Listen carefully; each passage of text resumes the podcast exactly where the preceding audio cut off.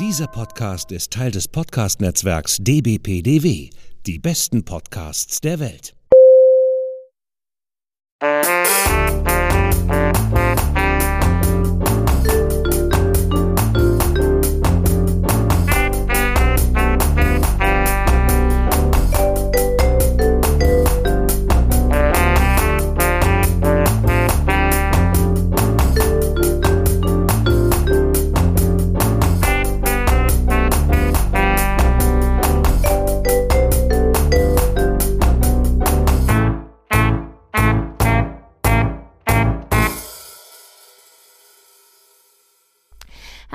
Willkommen zu einer neuen Folge des Frankfurter Kranzes.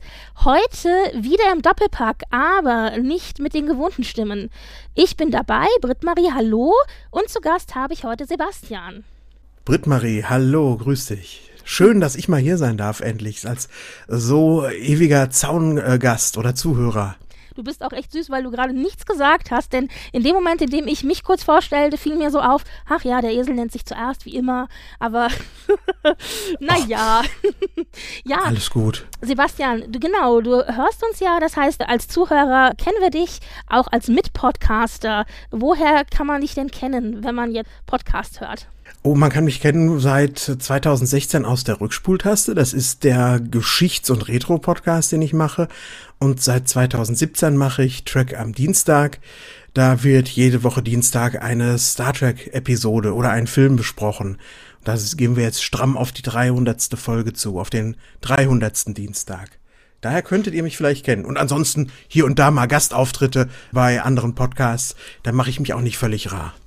Genau. Ja, ich bin ja immer äh, so begeistert oder auch äh, imponi es imponiert mir, dass ihr mit Track am Dienstag ja bisher wirklich kontinuierlich jede Woche erschienen seid, ohne dass es eine Pause gab oder mal was ausgefallen ist oder so. Wir sitzen dann halt auch manchmal mit dem Frankfurter Kranz da und jonglieren und haben irgendwie 17 Bälle in der Luft und, und äh, kriegen es dann vielleicht doch mal nicht hin, dann rauszubringen, das Ganze, wenn wir das wollen. Und jedes Mal denke ich, aber die von Dreck an Dienstag, die schaffen das doch auch.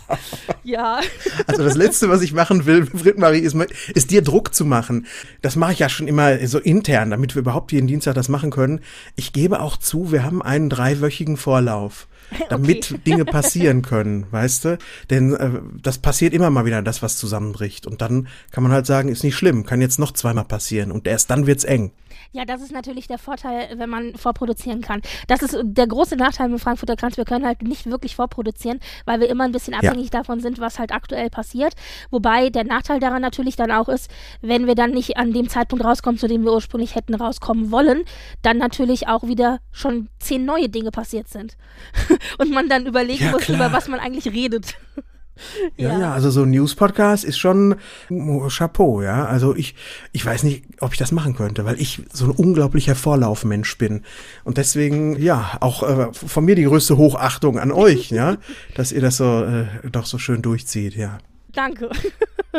ja, worüber reden gern. wir heute? Natürlich reden wir über oh, Royals. Ja.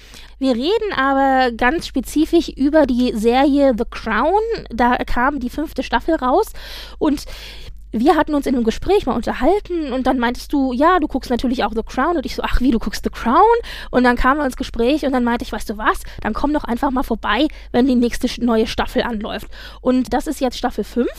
Und äh, ja. ich habe gedacht, wir können vielleicht uns lose ein bisschen darüber unterhalten, was wir natürlich in dieser fünften Staffel so zu sehen bekommen haben, aber auch, wie uns das Ganze gefallen hat und was uns vielleicht auch besonders aufgefallen ist, beziehungsweise wie es auch vielleicht im direkten Vergleich mit den Ereignissen ist, an die wir uns auch erinnern. Denn wir sind jetzt in den 90ern angekommen mit dieser fünften Staffel. Und das ist tatsächlich für mich zumindest so, dass das Ereignisse beschreibt, an die ich mich tatsächlich konkret auch erinnere. Das war ja vorher, ja. vorher nicht wirklich so. Und da mhm. ist eben auch sehr spannend zu sehen, wie da das Ganze inszeniert wird in der Serie versus wie ich mich dran erinnere quasi. Ja, also ich muss auch sagen, in den 90ern, da hatte ich nicht äh, so viel damit zu tun, dass ich die Royals verfolgt habe. Ich bin erst so später dann zum Royalist geworden. Klar, so ein paar ganz, ganz große Schlagzeilen habe ich dann auch mal mitbekommen. Aber für mich ist das ehrlich gesagt so ein Zeitgeschichtsbegleiter und ich warte da auf ganz, ganz viele Folgen auch schon in den ersten Staffeln, habe ich, ich habe echt, ähm, weiß ich nicht, mit den Fingern immer schon getrommelt. Wann kommt denn die Folge mit dem einen Typen, der auf einmal bei der Queen im Nachtgemach sitzt, ja, der da ja, über die ja, Regenrinne reingeklettert ist und sowas? Da habe ich echt drauf gefiebert. Und dann kam sie und sie hat mich nicht enttäuscht. Sie war genauso ja. wie, sie war noch besser, als ich sie mir erhofft hatte. Ja, sehr gut. Ja, es gibt so ein paar Dinge, die man irgendwie so fest im Gedächtnis hat. Oder das ist auch quasi allgemeines Gedächtnis, wie du gesagt hast, historisch eben. Und auf die Dinge wartet man. Das stimmt. Da gab es übrigens jetzt in dieser fünften Staffel auch wieder etwas, nämlich das sogenannte Annus Horribilis, das schlimmste Jahr der Queen was mhm. ja 1992 war, was natürlich auch sehr passend unser Themenmonatsthema für Oktober war bei den besten Podcasts der Welt, wo wir ja äh, mit unseren Podcasts auch mit im Netzwerk sind. Das war für uns natürlich großartig, dieses Thema, weil ich gedacht habe, ja, 92, bestes Jahr für royale Skandale. und, ähm, und schlimmstes Jahr für die Queen. ja, genau. Und das spielte hier auch in dieser fünften Staffel eine Rolle, wobei ich darauf noch ein bisschen äh, später eingehen möchte, denn da habe ich ein bisschen was zu, zu sagen oder zu kritisieren. Oha. Nichtsdestotrotz, ja, können wir vielleicht mal grob so drei, vier Eckpunkte zusammenfassen, was die Serie an sich angeht. The Crown ist wie gesagt eine Netflix-Serie, also Netflix-Eigenproduktion und läuft seit 2016. Wir sind jetzt, wir haben es gesagt, in der fünften Staffel angelangt. Jede Staffel erzählt mehr oder minder aus einem Jahrzehnt bestimmte Ereignisse und es geht eben um die Queen in erster Linie, um die Queen und Prinz Philipp. Natürlich spielen auch die Geschichten der anderen royalen Familienmitglieder eine Rolle, aber sie steht immer im Mittelpunkt. Und ja. ja? Nee, ich habe dir einfach so, zugestimmt. Dachte, ja, das stimmt natürlich genau. völlig, absolut. Obwohl ich finde, es gibt ja auch immer wieder Folgen, die sich dann wirklich mal um einen anderen Charakter drehen oder auch um einen Nicht-Hauptcharakter. Das fand ich ja in der fünften Staffel auch ganz spannend.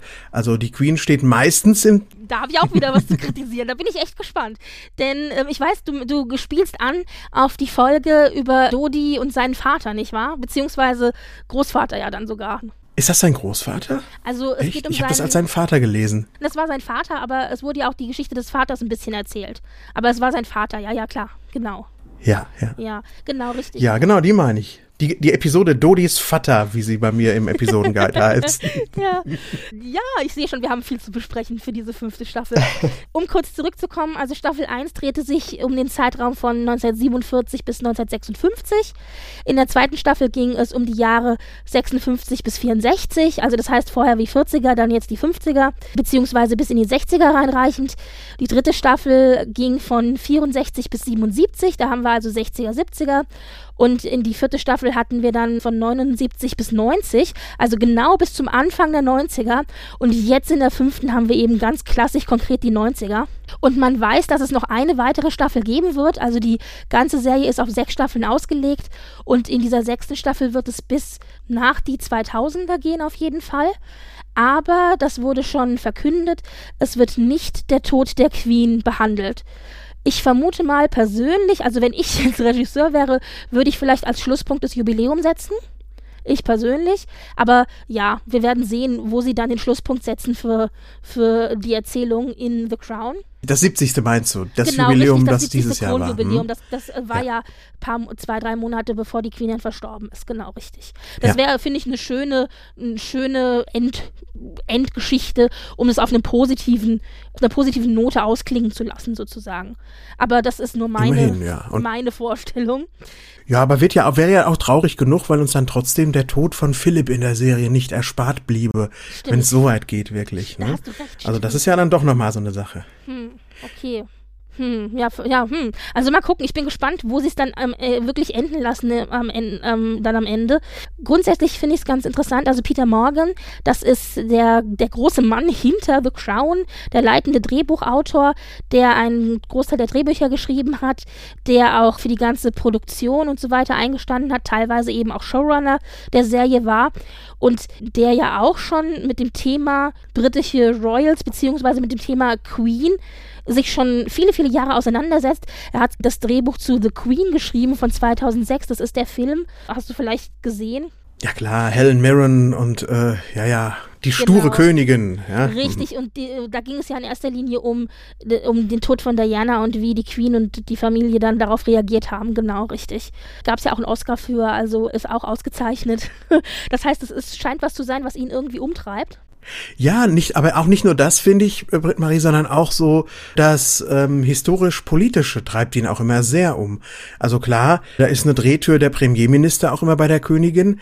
Und ich finde aber auch, dass sein 2008er Film Frost Nixon, der spielt für mich im selben äh, Universum wie The Queen und The Crown auch. ja, ja. Auch wenn es auf der anderen Seite des Atlantiks ist, funktioniert das ähnlich. Ja, ich muss zugeben, ich habe den Film nicht gesehen, aber ich glaube. Ach, macht nichts. ja. Ja, aber es klingt, es aber äh, äh, klingt ja vernünftig. Also wenn das was ist, was ihn grundsätzlich beschäftigt an sich, dass er sich da sozusagen auch ein bisschen dran abarbeitet. Ja, spannend, sehr, sehr spannend. Und er hat von mhm. vornherein auch gesagt, dass die Serie sechs Staffeln haben wird. Das ist ja jetzt dann auch der Fall. Ich sehe ein bisschen mit einem äh, lachenden, einem weinenden Auge eben auf diese sechste Staffel, weil ich mich natürlich freue, dass wir noch eine Staffel kriegen, aber es auch irgendwie schade ist, dann zu wissen, okay, die Serie ist vorbei. Auf der anderen Seite finde ich es grundsätzlich immer gut, wenn jemand von Anfang an sagt, es gibt sechs Staffeln und dann hat er auch eine, einen Story-Arc ausgearbeitet, der eben genau über diese sechs Staffeln läuft. Und da ist irgendwie so ein bisschen Hand und Fuß dann auch an der Geschichte dran, ja. Und nicht so ein, ja. wir müssen gucken, ob wir vielleicht noch eine Staffel kriegen oder nicht. Wir zittern uns hier durch irgendwelche Stories durch oder so. Das ist eigentlich ganz nett. Und was er auch gesagt hat, und da ist er wohl auch derjenige, der so ein bisschen die Entscheidung getroffen hat, er hat gesagt, er möchte alle zwei Staffeln ein neues Königspaar, also beziehungsweise neue Schauspieler, um das Königspaar zu spielen. Denn seines Erachtens nach ist es so, die ersten zwei Staffeln behandeln ja meistens so, so 20 Jahre ungefähr. Man kann grob sagen, immer so 10 Jahre pro Staffel. Er ist der Meinung, dass Schauspieler in der Regel zehn Jahre in die Zukunft Rollen spielen können vom Alter her und zehn Jahre in die Vergangenheit. Das heißt, wenn du einen Schauspieler hast, der 30 ist, dann kann der durchaus problemlos jemanden verkörpern, der 35, 38, 40 ist oder aber 25, 22, 20 aber nicht mehr. Also diese zehn Jahre in die eine Richtung und die zehn Jahre in die andere Richtung, die gibt er seinen Schauspielern, aber mehr möchte er nicht. Deswegen wechseln dann eben auch alle zwei Season immer die Schauspieler, weil das dann genauso dieser Cut ist, dieser Punkt, an dem die Schauspieler zu jung sind, um, die, um das nächste Jahrzehnt zu verkörpern. Und ja. das fand ich wirklich ein interessantes Konzept, muss ich dir ganz ehrlich sagen. Ja, ich fand das auch spannend. Vor allen Dingen, weil das war tatsächlich für mich die beiden Male, die das jetzt passiert ist, mhm. doch schon immer ein Shock to the System. Also die ersten zehn Minuten von Staffel 3 und die ersten zehn Minuten von Staffel 5, die waren schon sehr, sehr merkwürdig und auch desorientierend für mich als jemand, der die Schauspielerinnen und Schauspieler von davor gewohnt ist. Aber ja, es ergibt auch irgendwie Sinn. Und es hat auch ein bisschen was von Doctor Who, ne? So alle paar Jahre müssen die mal regenerieren. Nur da machen es dann wirklich alle in, in was ganz anderes. Und was ich an der Vorgehensweise auch spannend finde, ist, dass er nicht zwingend Schauspielerinnen und Schauspieler genommen hat, die dann so eine Ähnlichkeit weiter transportieren, sondern die einfach den Spirit der Person, die sie darstellen, so weitertragen. Ja, also beispielsweise jetzt so zwischen der Queen Mum von den Staffeln drei und vier und der jetzt in fünf, also die sehen sich ja sowas von überhaupt gar nicht ähnlich. Mhm, mhm, Komplett überhaupt gar nicht, finde ich. Und da hat er aber einfach wahrscheinlich drauf gedacht, naja gut, es geht mir nicht um ein äh, äußeres Abbild von Queen, es geht mir um die Essenz von ihr. Und das ist schon interessant. Äh, wie siehst du das, Britt Marie? Ich sehe das tatsächlich genauso, wobei ich es tatsächlich erstaunlich fand, dann hinterher, wenn man weiß, wie die Schauspieler eigentlich im regulären Leben aussehen, die in Maske zu sehen und dann bei vielen doch viel mehr Ähnlichkeit zu der Figur zu entdecken, als ich es gedacht hätte. Also zum mhm. Beispiel eine Olivia Coleman, die ja da Queen Elizabeth gespielt hat, eben in den vorherigen Staffeln, die sah der Queen wahnsinnig ähnlich, als sie dann diese Frisur plötzlich hatte. Und ich dachte, das ja. gibt's doch gar nicht. Und ich habe die halt vorher ohne Maske, ohne Frisur äh, gesehen und äh, hätte nie im Leben gedacht, dass sie dann doch der eigentlichen Queen so ähnlich sehen könnte. Es ist ein bisschen anders zum Beispiel mit Claire Foy, die die junge Queen ja gespielt hat. Da ist es einfach das Alter auch tatsächlich. Also du hast halt eine, eine junge Frau in den 20ern. Das ist natürlich was anderes, als wenn du jetzt wie hier in Staffel 5 jemand hast, der in den 60ern ist. Ja, also das ist einfach schon eine Altersgeschichte. Aber grundsätzlich finde ich es tatsächlich so, so, eh, also ich kann das so unterschreiben, wie du es gesagt hast. Gleichzeitig muss ich aber auch hier einen großen Applaus an Kostüm und Make-up geben und Haar, weil die es dann doch ja, irgendwie ja. immer geschafft haben, die relativ ähnlich sehen zu lassen. Wobei ich tatsächlich jetzt in dieser fünften Staffel ein ganz kleines Problem hatte mit Jonathan Price, der ja Prinz Philipp gespielt hat. Ich finde, mhm. er hat Prinz Philipp als Charakter ganz großartig gespielt. Der hat mir richtig, richtig gut gefallen. Aber ich fand tatsächlich optisch, dass er derjenige war, der am wenigsten aussah wie Prinz Philip von allen Prinz Philips, die wir bisher hatten. das stimmt. Ich habe auch zwischendurch mal so gedacht, was macht denn Chris de Burgh da die ganze Zeit eigentlich mit der Königin? Gehört das so? Ja, aber ja, du hast schon recht. Er, er ist, er, er sieht ihm nicht so besonders ähnlich. Das ja, es war so ein bisschen Ach, guck so. Mal, ja. Also, hm, hätte man auch jemand anders nehmen können. Aber dann hat er halt so gut gespielt und dann dachte ich, komm, hast du gewonnen. ja. ja. ja. Ich fand ja den Wechsel auch von dem zweiten Charles jetzt zum dritten Charles spannend, ja. was so die Körpersprache angeht. Weil der jetzige Charles in Staffel 5, das ist so ein.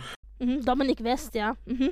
Ja, ja, so ein aufrichtiger Herr mittleren Alters, irgendwie der Dominic West und der, äh, der ihn in Staffeln drei und vier gespielt hat. Jetzt muss ich noch mal spinzen, dass ich ihn mal eben rausfinden kann.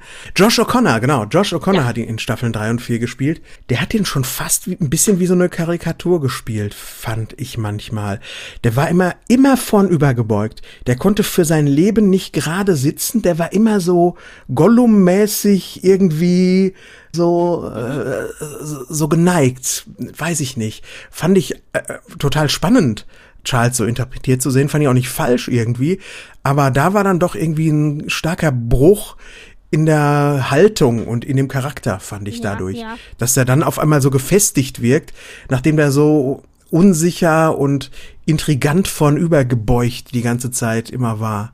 Wobei in drei, in drei und vier. finde, dass das etwas ist, was durch die Geschichte, also durch das, was erzählt wird in der Serie, erklärt werden kann. Deswegen ist mir das gar ja. nicht als Widerspruch aufgefallen, denn wir sehen ja in den letzten Staffeln einen Charles, der noch relativ jung ist, der sich auch erstmal in seine Rolle reinfinden muss und eben deshalb diese große Unsicherheit hat und irgendwie nicht, nicht, nicht so richtig mhm. weiß, wie soll ich mich in der Öffentlichkeit verhalten, wie verhalte ich mich auch gegenüber meiner Mutter und so weiter. Und jetzt sind wir bei einem Charles angelangt, das ist ja auch diese erste Folge, die wir dann gleich zu sehen bekommen die hat den Titel Queen Victoria Syndrom, wo es ja eben darum geht, Queen Victoria war ja auch so lange auf dem Thron und ihre Kinder mussten halt ewig lange warten, bis sie denn zu, zu auch auf den Thron kamen, weil es so lange gedauert hat, bis sie gestorben ist.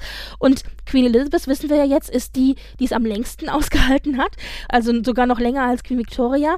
Aber als Queen Victoria Syndrom ist eben bekannt, wenn halt die Thronfolger so ewig lange warten müssen und die müssen dann halt versuchen, als Thronfolger irgendwie sich so, ja, ihre eigene Stellung ja rauszumeißeln oder irgendwie zu verfestigen innerhalb des Systems, wo sie die ganze Zeit eigentlich nur so auf Wartestellung äh, stehen. Und ich meine, wenn du 60 Jahre, 70 Jahre auf Wartestellung stehst, dann, also die ganze Zeit nur so auf Abruf geht ja auch nicht. Du musst ja doch versuchen, für dich irgendwie eine Position und eine Stellung rauszuarbeiten.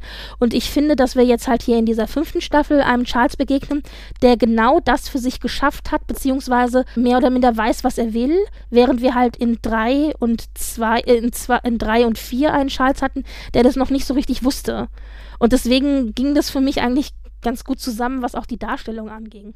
Das stimmt, ja, ja. Es ist natürlich immer, dadurch, dass der Wechsel so abrupt ist, ist das immer wie so ein Schalter umlegen einfach. Das geht ja nicht graduell. Ja, ja gibt ja, stimmt. gibt ja keine, keinen CGI-Charles, der so eine Mischung ist aus dem, aus dem einen und dem anderen. Und deswegen bin ich für einen Moment dann immer total auch äh, gerüttelt. Aber ja, gut, dann findet man sich doch auch ziemlich schnell da rein, finde ich. Ja, ja. absolut. Übrigens, kleine Fun-Fact nebenbei. Ich weiß nicht, ob du das damals mitbekommen hast, als es in Staffel 3 und 4 ein Thema war. Und zwar der Schauspieler, der ja dann Charles gespielt hat, der, der hat ja vorher auch Charles sehr deutlich auf Videos und so weiter studiert, damit er eben auch diese ganzen Manierismen und so weiter sich aneignet. Und dabei ist ihm aufgefallen, dass Charles wohl eine Art kleines privates Ritual hat, bevor er eben Leute trifft und ihnen dann die Hände schüttelt und so weiter. Also wenn er da steht und wartet, dass die Leute kommen. Und zwar kontrolliert er rechts und links jeweils seine Manschettenknöpfe und sein Einstecktuch. Das ist immer, das ist immer, Ach. hat gesagt, immer der gleiche Ablauf. Rechte Hand an die, an, an die Manschette links, linke Hand an die Manschette rechts, Einstecktuch, Hände zusammen, lächeln, Handschütteln. Das ist immer das Gleiche. Und das ist wohl so eine Art privater Tick oder so, den er sich so angewöhnt hat. So wie Frauen, die dann nochmal gucken, sitzt der Lippenstift, sitzt, sitzt irgendwie die Wimperntusche, ist alles zurechtgerückt und so weiter. Und so hat er eben so immer dieses rechts, links, Einstecktuch, Handeschütteln. Und das finde ich so spannend, wenn einem sowas auffällt. Also rein von der Körpersprache her. Und das spricht ja auch eben so für dieses Unsicherheit, Sicherheit-Ding, ja. Also, dass er da sich noch einmal versichert, dass alles ordentlich, richtig ist und stimmt. Und wenn es alles sitzt, dann fühlt er sich auch sicher genug, um dann den nächsten Schritt zu machen und zu sagen, ja, äh, guten Tag, äh, Hände schütteln, Gratulation, was auch immer er dann machen muss. Ach super, also man kriegt ja auch echt Lebenshilfe äh, beim Frankfurter Kranz. Ne? Also ich muss ja gestehen, ich weiß auch mit neuen Leuten begegne nicht so richtig, was ich machen soll, aber ich habe das noch nicht ritualisiert. Vielleicht sollte ich mir mal an dem Charles ein Beispiel nehmen. Also äh, danke, König. Ja? ja, nee, ich trage keine Manschettenknöpfe, aber vielleicht kann man sich irgendwas anderes aussuchen. Ich trage auch keine Armbanduhr, wo ich rumfuddeln konnte. Ich habe so wenig Accessoires. Vielleicht ist es das. ja, ähm, ja. Aber ich überlege mir was. Ja. Bis ja. zum nächsten awkwarden Meeting. genau. Ja, naja, lass uns doch dann jetzt mal konkret, nachdem wir so ein bisschen uns unterhalten haben über die ersten paar Staffeln, doch konkret jetzt mal über diese fünfte Staffel reden. Wir haben die 90er. Ja. Darauf habe ich mich insofern schon mal sehr gefreut, weil die 90er natürlich ein Jahrzehnt waren, in dem es vor Skandalen nur so wimmelte. Ich dachte, yay, wir haben so viel Material. Schon alleine eben dieses ganze Drama um Charles und, und Diana und dann eben Camilla und so weiter. Alleine das schon. Und da hatten wir ja ein ganz klein bisschen schon in der letzten Staffel, die ja im Grunde 1990 aufhörte, wobei es ja einen kurzen Flash-Forward gab oder wie auch immer man es nennen möchte von Dianas Tod. Der ist ja ganz kurz angeschnitten worden. Ja. Aber eigentlich geht es jetzt hier konkret eben um die 90er. Und wir fangen mit der ersten Einstellung, wo Queen Elizabeth untersucht wird von ihrem Arzt und äh, sie dann eben ihr Alter nennen muss und sie sagt, sie ist 65. Und äh, da sind wir auch gleich als Zuschauer, werden wir sofort informiert, ah, okay, sie ist jetzt also 65, wir befinden uns in dem mit dem Jahr und jetzt kann es losgehen. Mhm, ja welcher äh, Queen begegnen wir denn da? Also wir begegnen eigentlich schon einer alten Queen, finde ich. Es ist schon, sie ist schon plötzlich eine alte Frau. Sie ist schon eine alte Frau jetzt und sie ist auch das, was sie anfangs nie so werden wollte. Sie klammert sich jetzt sehr an die Tradition, finde ich, in dieser äh, Folge auch mehr denn je und mauert gegen Modernisierung. Ja, ich, ich, ich denke dann immer noch so zurück an die ersten Staffeln, wo sie ihren Privatsekretär Michael Adine mit ihrer Modernheit in den Wahnsinn getrieben hat, dass dass der manchmal, dass dem manchmal fast der Kopf geplatzt wäre, einfach wie er da ihr gegenüber stand. Und jetzt ist sie sowas von in der Spur und gesettelt und in ihrer 65-Jährigkeit steht sie dann da und ist auch unverrückbar, ja. Und wer hätte da ahnen können auch, dass du dann noch mal 30 Jahre drauflegt, 31 ja. Jahre, ne? Das ist schon echt. Hättest du das dem Charles da gesagt? Ich glaube, der wäre da, äh, der hätte gesagt, alles klar, macht doch euren Scheiß alleine über 70 Jahre zu warten, bis man dann den Thron besteigen kann. das ist auch wirklich, ja, ja, wirklich ja. frustrierend. Und ich finde es immer so lustig, also äh, so wenn du so ein bisschen so diese äh, anschaust, wie es so bei den Royals abgeht und so weiter. Ich finde es immer so lustig, wenn du dann immer wieder hörst, ja, wir wollen, dass William sofort König wird.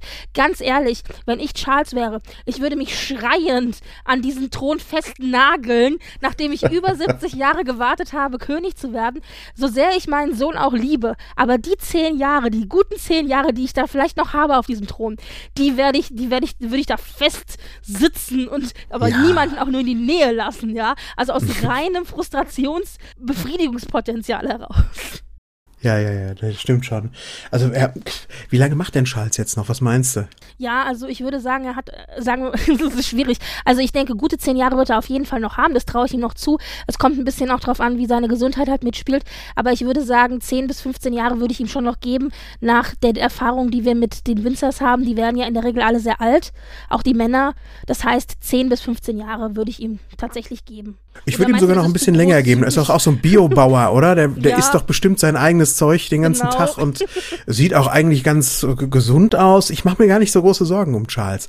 Also so 96, vielleicht kriegt er das ja auch hin. Hm? Also er wird definitiv nicht ab, abdanken. Das nicht. Also es gab ja auch jetzt äh, die Gerüchte, würde er vielleicht dann irgendwann zugunsten von William irgendwie dann abdanken oder so. Nee, nee, nee, nee, nee. Die Windsors, die sterben vom Thron. Da gibt's kein Abdanken. Ja, ja vernünftig auch. Ja, ja ich finde auch, je mehr Charles wir jetzt haben, ich brauche noch nicht so den, ich brauche noch keinen King William, ehrlich gesagt. Erstmal Karl der Dritte. Long, lang lebe Karl der Dritte, ja? ja, was ich tatsächlich sehr spannend finde zu beobachten, sagen wir mal, er hat noch seine 10, 15 Jahre, ob er tatsächlich in diesem Zeitraum all die Modernitäten, nein, wie sagt man, all die Modernisationen schafft, die er sich vorgenommen hat. Denn man weiß ja, äh, das ist etwas, was Eva und ich auch immer wieder andiskutiert haben, man weiß ja, dass Charles eigentlich schon seit längerem die Monarchie verschlanken möchte, was jetzt auch ja in vielen anderen Königshäusern, zum Beispiel eben bei den Skandinaviern, auch gemacht worden ist. Und jetzt auch ganz prominent eben gerade im dänischen Königshaus ein Thema war. Charles wollte das schon sehr viel länger machen. Also das heißt im Grunde am Ende dann, dass nur der König und die Königin eben eine Apanage bekommen und Working Royals sind und die Kronprinzenfamilie und deren Kinder. Und alle anderen gehören zwar zur Familie, aber bekommen keine Apanage mehr und haben in der Regel auch keine Prinz- oder Prinzessin-Titel. Ja. Und das wollte er wohl schon seit längerem so auch bei, bei ihm einführen. Da hat sich aber die Queen quergestellt. Was ich auch verstehen kann, weil die Queen, die ist ein anderes, ein, die kommt aus einem anderen, fast schon Jahrhundert, könnte man sagen, aus einem anderen Jahrzehnt, da ist das alles nochmal ein bisschen anders. Auf lange Sicht gesehen aber wird auch das britische Königshaus nicht drum kommen, das ist zumindest meine Vorhersage, das äh, ordentlich zu verschlanken und ich bin jetzt gespannt, ob, ob er das schafft noch in der Zeit, die er hat als König, das durchzudrücken. Denn ich bin mir sehr sicher, dass er da auf massiven Widerstand stoßen wird, was die engste Kernfamilie angeht. Vor allen Dingen Andrew und auch Philipp. Also ich bin mir ziemlich, äh, Entschuldigung, Edward, Andrew und Edward. Ja. Ich bin mir sehr sicher, dass die das nicht wollen. Also ich glaube, die würden darauf bestehen, dass ihre Kinder weiterhin den Prinz und Prinzessin-Titel behalten. Ja, aber meinst du nicht, ganz egal, unabhängig davon, wie weit der Charles damit jetzt kommt in seinem Vorhaben, dass sein Sohn übernehmen würde? Ich glaube, das ist am Ende gar keine Frage mehr, ob die das wollen oder nicht. Das, das werden sie machen Wann, müssen. Ne? Das ja. werden sie machen müssen, um einfach auch die, der Öffentlichkeit und den Anforderungen der Öffentlichkeit gerecht zu werden. Denn schon jetzt ist es so, finde ich, dass man viele Dinge, was gerade äh, Verteilung von Geldern, Apanage, Unterhalt etc. etc. angeht, das wird ja aus der, von den Steuergeldern im Grunde bezahlt, dass man vieles davon nicht mehr machen kann, ohne dass sich die Bevölkerung aufregt. Und das zu Recht bei einigen Dingen. Ja? ja? Also ich finde, am Ende wird es was sein, was einfach gemacht werden muss. Und mhm. es wäre natürlich smart, wenn Charles das noch hinkriegt, bevor William König ist, weil dann hat William nicht mal den ganzen Ärger. Ja, okay, klar, dann kann der, ist der freigeschwommen sozusagen. Genau, okay, hm, ja. ja. Hm. Aber ich weiß halt nicht, ob das reicht, diese 15 Jahre, denn auch bei Charles hängt halt jetzt von der Queen einfach noch ganz viel alter Kram dran. Also gut, die Queen war jetzt schon so alt, dass vielleicht ein Großteil davon auch gestorben ist. Aber die ganzen alten die ganzen, wie sagt man, äh, Diener und so weiter, die im Hintergrund ja die Fäden gezogen haben, so diese ganzes, dieses ganze System, Palast, weißt du, das da dran hängt. Da hängt ja noch so viel mehr dran und diese ganzen hm. manipulativen Fallstricke und alles, was hinter den Kulissen so läuft, das ist ja alleine schon die ganzen Privatsekretäre und was da untereinander abgeht und so weiter. Ich weiß halt nicht, ob das alles so einfach ist als König ja. bist du dann doch nicht so alleine, wie man das vielleicht, oder Alleinherrscher, wie man das vielleicht so von außen glaubt. Mhm. Ja, mhm. ja. Okay. Aber das war ein kurzer Ausflug, ja. ähm, weil es gerade eben um das System und so weiter ging. Also wir beginnen eben mit der Queen. Es geht genau darum, du hast es gesagt, also eigentlich ist sie jetzt die alte Konservative. es, es hat so, so kann sich das wandeln innerhalb der Jahrzehnte. Wir bekommen in Folge 3 auch gleich, das ist nämlich die Folge Mumu, von der du erzählt hattest, bekommen wir, nachdem wir uns ja in den ersten beiden Folgen ein bisschen mit der Queen und eben Charles und Diana und überhaupt so der Bevölkerung und wie die Bevölkerung auf die Royals reagiert, ob sie überhaupt noch weiterhin Könige oder Königin haben möchten.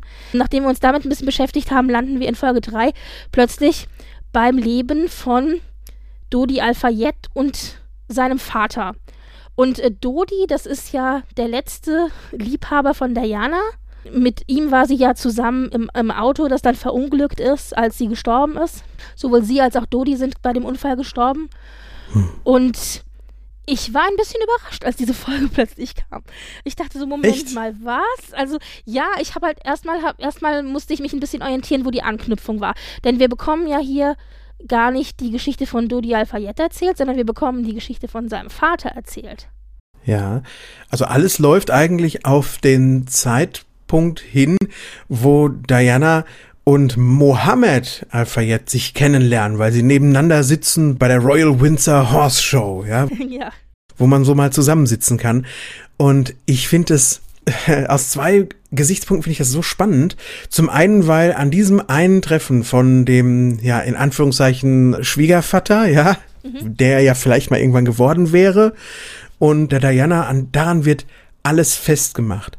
Aber gleichzeitig bekommst du diese Jahrzehnte davor erzählt, wo du diesen gerissenen Geschäftsmann Mohammed Al-Fayed sieht, der, der gar kein gerissener Geschäftsmann sein möchte, sondern das und sein Geld und seinen Einfluss benutzen möchte, um die Nähe zum Royalen, zum Königlichen zu finden, um sich selbst so zu inszenieren, ja.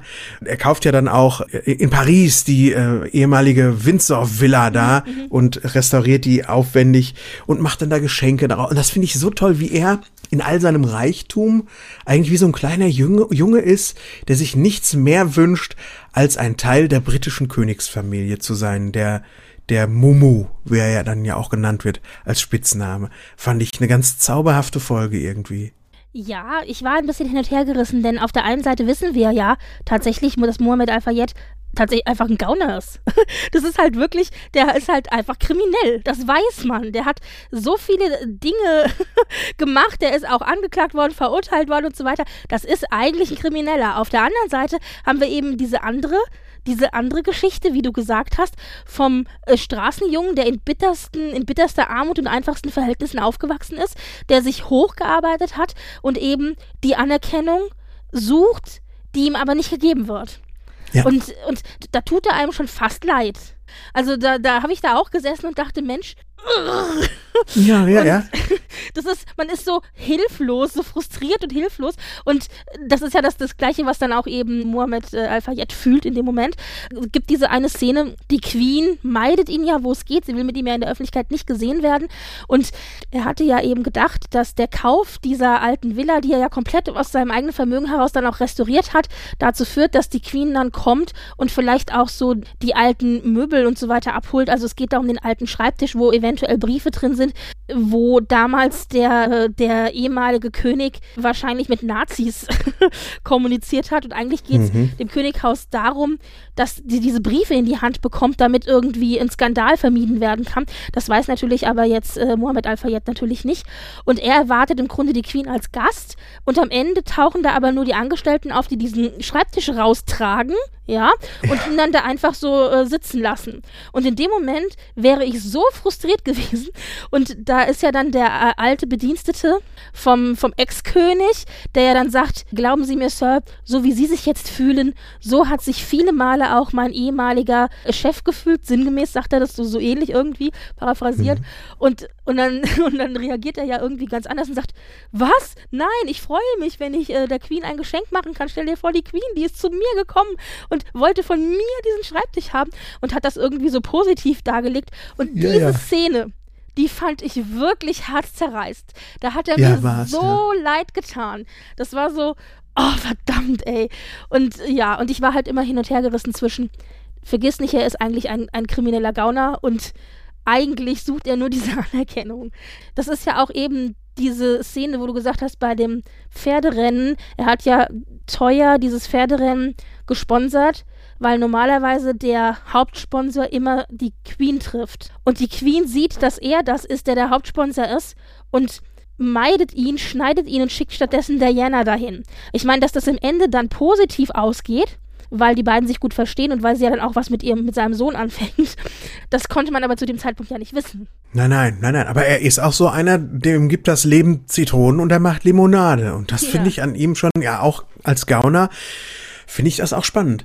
Aber uns wird ja auch impliziert, dass auch das Königshaus oder dessen Bedienstete, dass die sich auch kriminell betätigen. In der Folge davor sehen wir ja, dass die ähm, Journalisten, die ein Buch schreiben, so ein Tell-all-Buch äh, geheim, wo die Diana auch kooperiert mit, dass der eine fast von so einem Auto überfahren wird, also auf dem äh, Fahrrad unterwegs ist und es wird ja impliziert, finde ich, so kam das bei mir rüber, als wäre das so eine königliche Warnung an ihn. Ja, so Oder wie hast du das impliziert? Ja, ja, nee, das habe ich äh, ja, genauso ne? verstanden. Genau. Das ist ja genauso verbrecherisch, wenn das so passiert ist, natürlich, ne? Ja. Ähm, aber die Serie will uns das so erzählen, dass auf beiden Seiten ganz schöne krumme Dinger gedreht werden. Genau. Es werden einige Dinge hier erzählt in dieser fünften Staffel, wo ich mir noch nicht so hundertprozentig sicher bin, wie ich das Ganze sehen möchte. Natürlich, klar, diese Staffel ist eine Interpretation der geschichtlichen Ereignisse. Es ist historisch nicht unbedingt immer korrekt und es ist mhm. eine und es ist eine fiktionale Interpretation.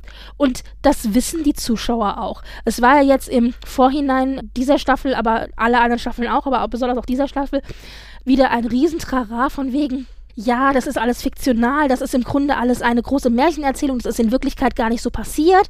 Und ja, The Crown ist inspiriert von, aber ja. vieles, was da gezeigt wird, ist schon, entspricht schon auch der Wahrheit. Also es ist ja nicht so, als okay. ob sie sich das alles irgendwie völlig aus dem Blauen ausdenken würden, ja. Aber diese konkreten Dialoge, die Szenen, die hinter den Palastmauern stattfinden und so weiter, ob das wirklich so gewesen ist, das wissen wir nicht. Das ist wirklich tatsächlich fiktional. Aber so grundsätzlich stimmt doch die grobe Richtung, die erzählt wird. Man weiß, dass Diana unter Verfolgungswahn litt. Die Frage ist natürlich immer, du kennst ja, es ist kein Verfolgungswahn, wenn es wahr ist, ja? Ja, natürlich. also ist natürlich immer die Frage, wie viel davon ist Einbildung und wie viel davon ist wahr. Aber ich glaube tatsächlich ja, ja. auch, dass der Palast da äh, entsprechend abgehört hat und auch Security gehabt hat, die beobachtet hat und so weiter. Das, das glaube ich auch tatsächlich, dass es so ist, gewesen ist. Wie jetzt auch eben der Autor äh, Morton, der ja dieses Tell-All-Buch geschrieben hat, der dann äh, bedroht wurde, fast umgefahren und bei dem ja auch eingebrochen worden ist und Material geklaut wurde. Also das ist ja tatsächlich auch passiert, ja. Ja, ja, ja, genau. Und deswegen ist halt die Frage, ich glaube, das hat sich dann so ein bisschen alles bedingt. Das schaukelt sich dann so hoch, ja. Die Einbildung in Kombination eben mit Dingen, die wirklich passiert sind. Und da kriegen wir hier in dieser Staffel ja einiges erzählt. Wir haben dieses Tell-All-Buch, über das gesprochen wird, was ja wirklich ein Riesending war. Ich erinnere mich da tatsächlich auch noch dran.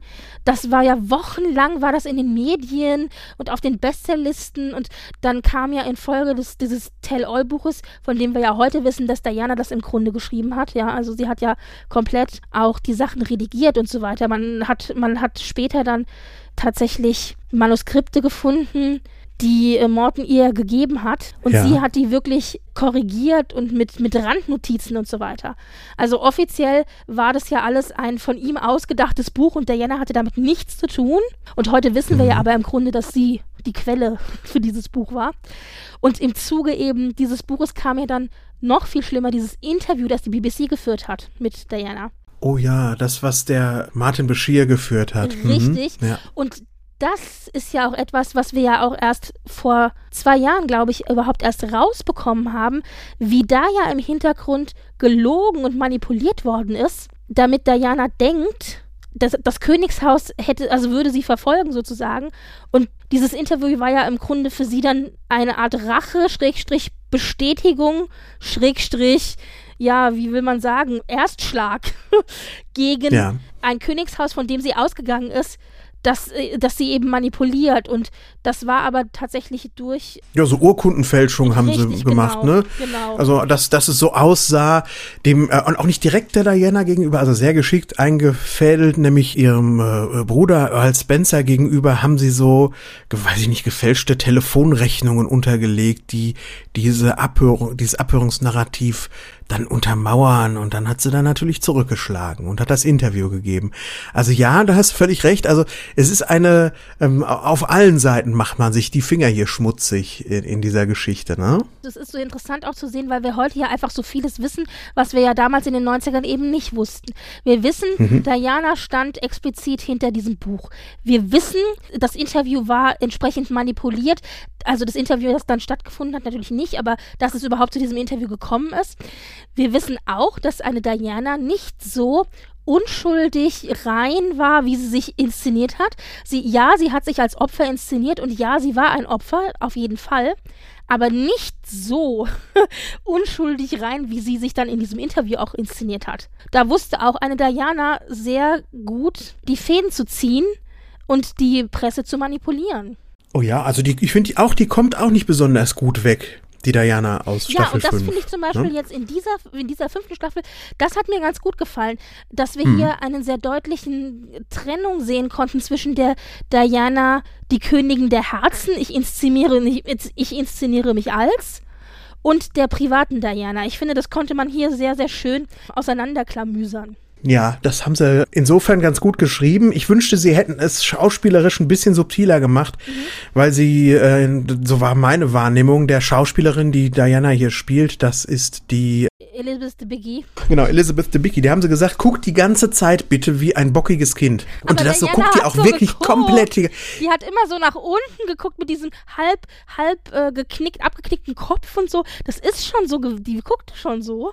Ich finde aber, die echte Diana guckte auch ab und zu mal nicht nur bockig, sondern auch verschwörerisch und auch keck. Mhm. Beispielsweise. Und das macht die Debicki sehr, sehr, entweder sehr selten oder ich habe nicht richtig hingeguckt. Okay, okay. Ich, ich finde das, ich fand das ein bisschen One-Note, ihre Darstellung da. Okay, kann ich, kann ich verstehen. Ich muss tatsächlich sagen, dass ich Elizabeth Debicki als eine der besten in dieser Staffel empfunden habe. Ich fand Jonathan Price, wie gesagt, als Prinz Philip sehr gut. Mhm. Und auch Emilia Staunton als Elizabeth. Also ich muss sowieso sagen, ich finde ja grundsätzlich alle Königspaare, alle Schauspielerinnen und Schauspieler, die jeweils die Queen und Philipp gespielt haben, waren immer ganz, ganz großartig. Auch hier wieder. Und aber Elizabeth Debicki als Diana hat mir halt richtig gut gefallen. Ja, fand ich auch super. Hm. Ja, also du hast schon recht, es ist immer so ein bisschen von der Körpersprache her, es ist so ein bisschen One-Note, das kann ich nachvollziehen. Aber wenn man jetzt zum Beispiel, das finde ich besonders spannend, wenn man bestimmte Szenen sich anguckt, die auf Netflix nachgestellt worden sind, eins zu eins, zum Beispiel die Interviewszenen oder aber auch bestimmte andere Szenen, von denen man Aufzeichnungen und Bildmaterial hat, dann ist, kannst du das mehr oder minder fast eins zu eins übereinander legen. Da hat halt dann tatsächlich auch jemand seine Hausaufgaben gemacht als Schauspieler, um diese Rolle zu verkörpern. Und wenn ja. das so eins zu eins genau ist und man das Gefühl hat, Mensch, da, da sitzt sozusagen der Jana, dann ist irgendwas richtig gemacht worden. Hm. Ja, ja, ist schon beeindruckend. Ja, ja, das stimmt. Auch da hilft die Frisur wieder auch sehr viel, finde ich, ja. Also ja. das ist ja also Wahnsinn. Ja, ja. Ich musste übrigens lachen. Ich habe in einem Interview gesehen, die Schauspielerin der vorherigen Diana, die war zu einem Besuch bei Graham Norton in der, in der Talkshow gewesen und ja. äh, hatte ihre Mutter dabei. Ihre Mutter saß im Publikum. Und ihre Mutter sieht, also die ist ja dann älter als ihre Tochter, natürlich, klar. Und Ihre Mutter ist sozusagen vom Alter her viel näher am Alter dran, an dem Diana war, als sie gestorben ist. Sie ist sogar noch ein bisschen ja. älter. Und deswegen sieht ihre Mutter noch viel krasser aus als Diana, als die Schauspielerin, die Diana gespielt hat. Ach, wäre die Mutti mal auch Schauspielerin ja, gewesen, hätte sie in Staffel 5 von der Tochter übernehmen das, können, das war was? aber wirklich krass, weil ich habe da gesessen und ich dachte, meine Güte, ey, die Mutter sieht ja der Diana so wahnsinnig ähnlich und ich war nicht die Einzige, die das gedacht hat, denn dann kam nämlich die Anekdote und ich musste so lachen, weil ich dachte, oh Gott, der arme Mann. Einen Tag nachdem Diana gestorben ist, ist die Mutter halt ganz normal zur Arbeit gefahren, wie sie es halt immer macht, äh, öffentliche Verkehrsmittel und ist dann da irgendwie in so einen kleinen Kiosk reingelaufen am Bahnhof und der Kiosk Hausbesitzer hat sie gesehen und ist umgekippt sofort. Weil er gedacht oh hat, da steht die lebende Diana vor ihm. Also einen Tag nachdem eben Diana für tot erklärt wurde. Und das ist bis heute wohl äh, eine Anekdote in der Familie, die immer wieder erzählt wird. Und ich denke mir so, oh mein Gott, ey. also Jetzt so muss ich mal gerade pa parallel nach Juliette Corrin googeln. Ich muss das mal eben sehen, um das zu verifizieren ja, tu, einfach. Tu das mal. Vielleicht sind die Bilder ja. im Netz auch gar nicht so passend, keine Ahnung. Aber aus der Graham Norton Show, da konnte man das ganz gut sehen. Ja, ja, also ich, ich bekomme jetzt hier so ein paar Standbilder. Ja, schon. schon, doch. Ich, ich würde ja, in Bewegung müsste ich das, glaube ich, nochmal sehen. Dann könnte ich das. Genau. ja, aber das sind so Dinge, wo, so von wegen Ähnlichkeiten und so, genau. Ja, ja, toll. Also genau, wir hatten dann also jetzt hier in der Staffel die verschiedenen Inszenierungen, was auch manipuliert wurde, was betrogen wurde. Und dann kommen wir mit in der Folge 4 eben zu diesem Annus Horribilis, zu dem Jahr 92, das schrecklichste Jahr, in dem ja wirklich alles passiert ist. Wir haben die Scheidung von Anne, wir haben die Trennung von Charles und Diana, wir haben ganz, ganz prominent Camilla Gate. Das ist ja dieses Gespräch zwischen Charles und Camilla, wo Charles ja dann zu ihr noch so meinte, ich will dein Tampon sein. Ja, Tampon Gate, genau. also das ist ja wirklich so. Uh. Davor gab es tatsächlich noch was, was hier gar nicht in der Serie behandelt wurde, was komplett rausgestrichen wurde, nämlich Squitchy Gate. Das fand sogar noch vor Camilla Gate statt. Das, oh, klär mich ähm, auf. Ja, das ist also so, so schlimm ist das nicht, aber das hätte wahrscheinlich vom Erzählerischen her zu sehr abgelenkt, denke ich mal, deswegen haben sie es nicht reingenommen. Aber das war im Grunde auch genauso wie das abgehörte Gespräch zwischen Charles und Camilla, war das ein abgehörtes Gespräch zwischen Diana und ihrem damaligen wahrscheinlich Freund. also ja. Ex, Ex ein, man sagt immer, es war ein alter Schulfreund, aber wahrscheinlich damals auch ihr Liebhaber. Und die beiden haben halt miteinander telefoniert und er hat sie halt immer liebevoll Squitchy genannt. Also mein, mein Tintenfischchen. Ich weiß auch gar nicht, also ganz ehrlich, diese Königsfamilie ist wirklich sehr sollen wir kreativ sagen, was, was äh, Kosenamen angeht? Also ich meine, Charles redet von Tampon, ja. Diana wird Tintenfischchen genannt. Philipp nennt, das weiß man ja, oder nannte eben Queen jahrelang äh, Würstchen. Also irgendwie, es geht auch romantischer, oder? Also. Ja, ich, ich sage immer kein King-Shaming, aber trotzdem, das, das sind das besondere Sachen, die die gesagt haben. Da kommt man nicht drum herum, mein Würstchen. dieses Gespräch zwischen Diana und ihrem, ihrem ehemaligen Freund, das war völlig harmlos. Da ging es eigentlich nur darum, dass Diana sich darüber beschwert hat, dass die Königsfamilie sie so schrecklich äh, behandelt und er hat dann versucht, sie ein bisschen zu trösten, so, ach mein Sweetie und so. Und dann hat sie irgendwie, keine Ahnung, noch irgendwas gesagt über Camilla und Charles und dann war es das auch. Also es war hm. wirklich das nur so ein 10-Minuten-Gespräch oder so. Und das ist aber interessanterweise eben auch eine Aufnahme, die eben gemacht wurde, als sie abgehört worden sind, aus dem gleichen Jahr wie die Aufnahme von Charles und Camilla. Denn die sind ja, glaube ich, wenn ich mich richtig entsinne, von 89. Die sind ja dann eine Zeit lang eben zurückgehalten worden und sind dann erst in den 90ern, 92 überhaupt veröffentlicht worden.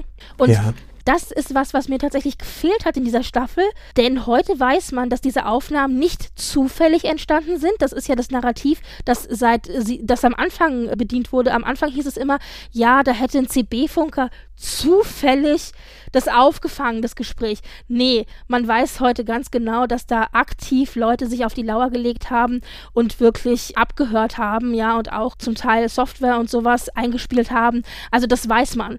Und die sind sogar angeklagt und verurteilt worden, auch deswegen. Und dass das in dieser fünften Staffel nicht erzählt wurde, das wundert mich, denn die haben tatsächlich mit diesem alten Narrativ gearbeitet, von wegen, ein CB-Funker hat es aufgefangen. Ja, ja. Das verstehe ich ja. nicht.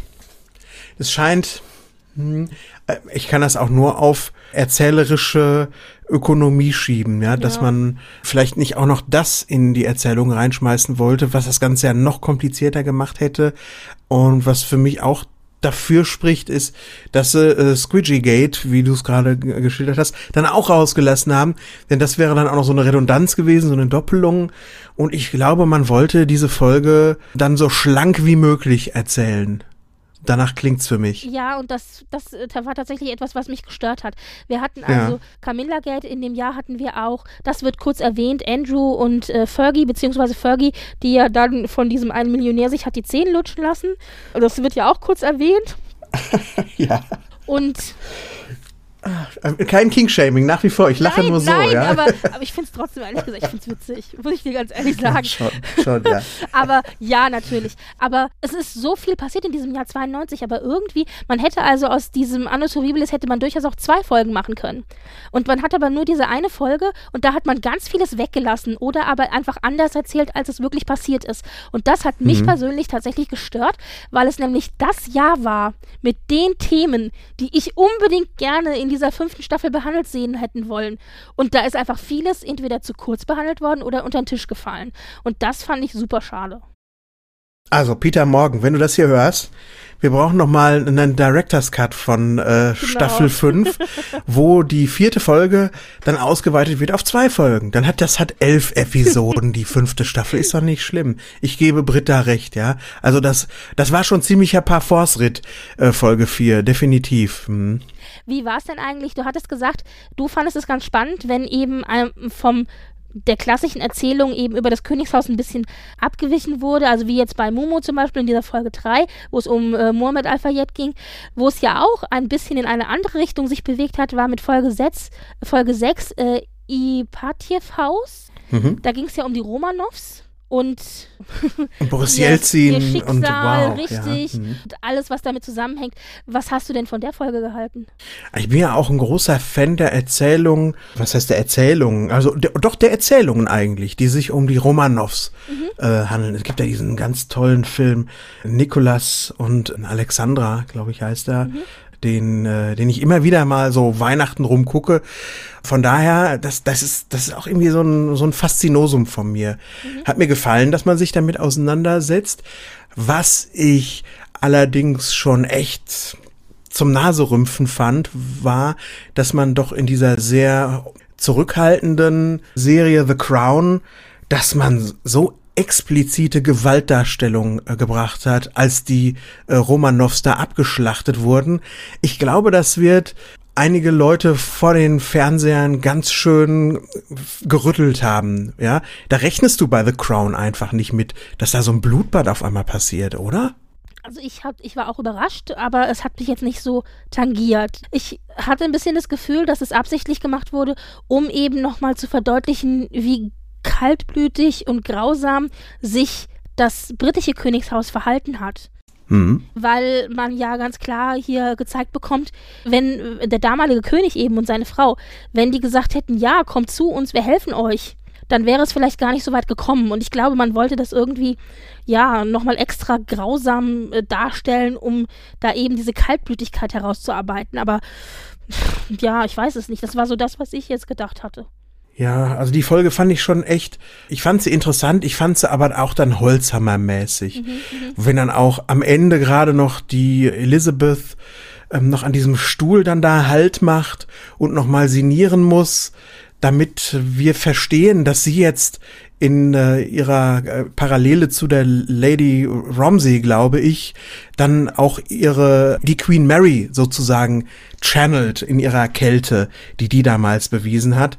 Und da habe ich dann auch gedacht, das war einer von zwei Momenten übrigens in dieser Staffel. Da habe ich gedacht, ja, ich habe eure Aussage schon verstanden. Ihr müsst mir das jetzt nicht noch mit einem mit einem Holzhammer um, Kup um Kopf draufhauen, ja, so, sozusagen. Von daher, ich fand die Folge generell unsubtil, mhm. von vorne bis hinten in ihrer Darstellung. Interessant, aber das ginge meines Erachtens auch ein bisschen raffinierter. Ja, ja. Was mir übrigens tatsächlich noch gefallen hat, weil du gerade gesagt hast, eben Folgen, die dir gefallen haben oder auch Momente.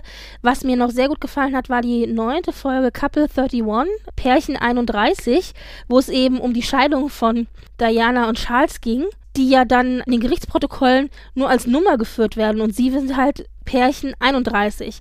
Und man vorher aber die anderen Pärchen sieht, also Pärchen 30 und 29 die sich auch scheiden lassen und man so ein bisschen so einen Einblick bekommt, eben, ja, wie das so ist, also zerrüttete äh, Ehe und warum und wieso, die werden ja befragt entsprechend und am Ende landen sie dann halt vom Richter, der halt sagt, ja, also Ehe geschieden ist in Ordnung, Hammer, hau und raus.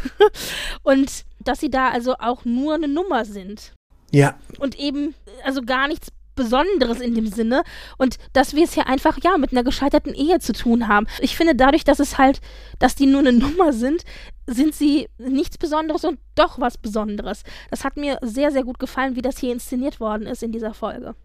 Ja, das hat mir auch gut gefallen. Also die Staffel gibt sich ja sowieso größte Mühe, die Royals als echte Menschen mit ihren Fehlern darzustellen oder auch als ganz normale Menschen teilweise darzustellen. Und das hat da auch echt viel geholfen. Ja, mir hat auch, ich glaube, es war auch dieselbe Szene, äh, dieselbe Folge. Da hat mir auch diese lange Szene gefallen, wo der Charles nochmal bei der Diana in der Wohnung vorbei kommt und es fängt alles so versöhnlich an und man macht sich ein Rührei oder so ja. und irgendwann dann rappelt's im Karton. Das hat mich doch sehr erinnert an den Film äh, Marriage Story mit Scarlett Johansson und hier Adam Driver. Mhm. Die haben eine ähnliche Dynamik in manchen Szenen wie da und habe ich gedacht, ach guck mal, habt ihr euch da auch vielleicht ein bisschen Inspiration geholt, aber sehr gelungen auch, fand ich das. Ja. Übrigens, natürlich ging es einen Großteil in dieser Staffel um Charles und Diana, beziehungsweise um diese Dreierkonstellation Charles, Camilla, Diana. Und ja, na klar, aber im Mittelpunkt steht immer noch die Queen und Prinz Philipp. Und was mir auch sehr, sehr, sehr gut gefallen hat, war, dass Prinz Philipp tatsächlich hier ähm, äh, also dass eine Geschichte um Prinz Philipp erzählt wurde, in der es eben um seine Geliebte ging, die ja angeblich nicht seine Geliebte ist. Mhm. Und aber wir wissen eigentlich alles, das war seine Geliebte. War sie es, ja? Also die Gerüchteküche sagt es und ich glaube es tatsächlich auch. Ich kann mir nicht vorstellen, dass die nur platonisch miteinander befreundet gewesen sind, also bei aller Liebe nicht. Und ähm, also nicht nur Kutsche gefahren, sondern auch Kutsche gefahren. Genau. Ja, okay. und unter, unter den Bediensteten war auch klar, dass die sozusagen bei jeder Einladung immer dabei sein musste. Also alle Feste, alle Veranstaltungen, Bälle, was auch immer gewesen ist, wo Gäste eingeladen wurden, sie stand immer als Gast auf der Liste schon automatisch drauf. Das war immer so eine Handvoll von Leuten, die immer überall gesetzt worden sind und da war sie immer mit dabei. Und das wusste jeder im Palast. Das war ein offenes Geheimnis. Mhm. Ich ja. könnte mir vorstellen, dass es am Anfang vielleicht platonig war und dass sich das dann aber weiterentwickelt hat.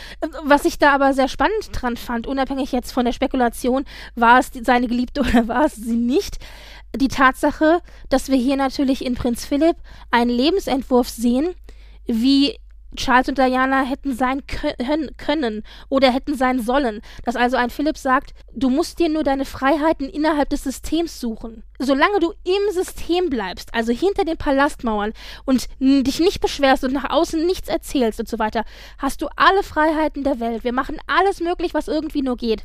Solange du es eben nicht nach außen trägst. Und was hat Diana ja. gemacht? Sie hat es nach außen getragen und das war das große Problem. Das ist ja das große Problem. Eine Frage noch, Britt. Meinst du, die Serie ist an der Stelle so zurückgescheut, diese äh, mögliche Affäre von dem äh, Philipp darzustellen, so wie sie vielleicht sogar war, mhm. weil man sich einen Backlash verhindern wollte? Oder, hm, weil es bleibt ja dann hier doch dabei, dass er eigentlich die ganze Zeit erzählt, wir haben im Gegensatz zu dir und mir Würstchen, haben wir gemeinsame Interessen und können auch mal uns über Sachen unterhalten, die mich interessieren. Es bleibt alles so zwischen den Zeilen. Klar, die Queen geht dann auch hin und sagt, so, du hältst dich jetzt auch mal schön ein bisschen zurück, meine Liebe, und äh, haben, wir haben uns verstanden. Aber weiter geht das ja nie. Glaubst du, da wollte man sich nicht zu sehr mit, mit der royal liebenden Öffentlichkeit verscherzen, dass man das Fisternölchen da auch noch eingebaut hat oder eben nicht eingebaut hat? Ja, das glaube ich tatsächlich. Und hier haben wir keine Beweise. Im Gegensatz zu Charles, Diana und Camilla, wo wir eindeutige Beweise haben, haben wir halt hm. bei, äh, bei Penelope äh, Catchbull null Beweise. das ist ja. halt ein Gerücht, das sich seit Jahrzehnten hält und ich glaube, da ist man dann absichtlich auch so vage geblieben. Das ist, ja, das glaube ich schon dass man okay. da, mhm. da nicht zu sehr jemandem auf die Zehen treten wollte. ja. ja. Also so ganz grundsätzlich, deine Highlights beziehungsweise Dinge, die du besonders mochtest an der Staffel. Gibt es noch was, wo du sagst, da müssen wir unbedingt nochmal drüber reden? Ich habe eine kleine Szene, ich weiß gar nicht mehr, in welcher Folge sie war. Da habe ich, da hab ich sehr gelacht und habe gesagt, das ist auch sehr bezeichnend dafür, was ihr sagen möchtet mhm. in der Serie. Und ist auch gut gespielt. Die Queen hat Geburtstag mhm. und alle machen ihre Aufwartung, bringen so ihre Geschenke vorbei. Und ihr Sohn Charles kommt mit einem kostbaren Buch an, das er mit sehr viel Bedacht ausgewählt hat und es ist ihm ein großes Anliegen, dass er ihr das schenkt und sie nimmt es sehr, sehr höflich entgegen und bedankt sich dann so, ja, ja, ach, mein Sohn, toll, danke, danke. Und direkt danach bekommt sie von irgendwem so einen komischen batteriebetriebenen singenden Fisch ja, von, auf einem Holzbrett geschenkt. Von wem wohl? Von Andrew, ihrem Lieblingssohn. Ah, ja, von Andrew. Und dann flippt sie ja richtig aus. Dann, ah, lacht sie sich tot und guckt dir doch mal den Fisch an und äh, auch noch mal Zwischenschnitt auf Charles, der komplett belämmert guckt. Und das fand ich auch spannend, weil da auch noch mal äh, so äh, quasi gesagt wurde, guck mal, die können auch ganz schön vulgär sein, die Royals in dem, was sie, und auch ganz schön taktlos und gefühllos im Umgang miteinander, auch in so kleinen Sachen wie, wenn es um äh, Geburtstagsgeschenke und die Freude darüber geht. Und das fand ich einfach, das fand ich toll. Das hat mir sehr gut getan. Es hat halt so vieles bestätigt. Es ist so interessant, weil wenn das, das sind ja Dinge, die waren mir bekannt, die, die, das wusste ich. Sie haben halt vieles für mich bestätigt. Es heißt ja seit Jahren, Andrew ist ihr Lieblingssohn. Seit Jahren sagt die Queen, ich liebe alle meine Kinder gleich und wir wissen seit Jahren, sie liebt Andrew am meisten. Das ist halt leider so gewesen. Und das bestätigt diese Szene hier natürlich so ein bisschen noch. Und was man aber auch weiß, ist, die Royals schenken sich schon seit Jahren gar nichts mehr richtig zu Weihnachten, sondern die sind ja alle dann immer eingeladen zu Queen gewesen. Zumindest war das früher ja so.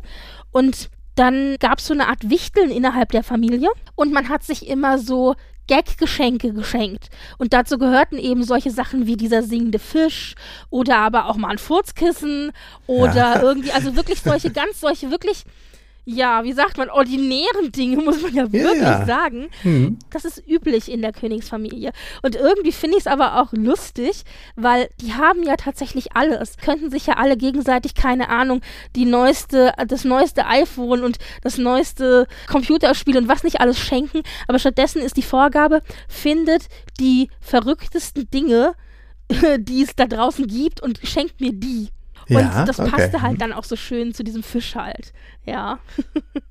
Das, das hat mir schon sehr gefallen. Ansonsten muss ich sagen, fünfte Staffel fand ich sehr gut, nicht so überragend wie die ersten vier allerdings. Absolut, genau. Ja. Das muss ich auch so unterschreiben.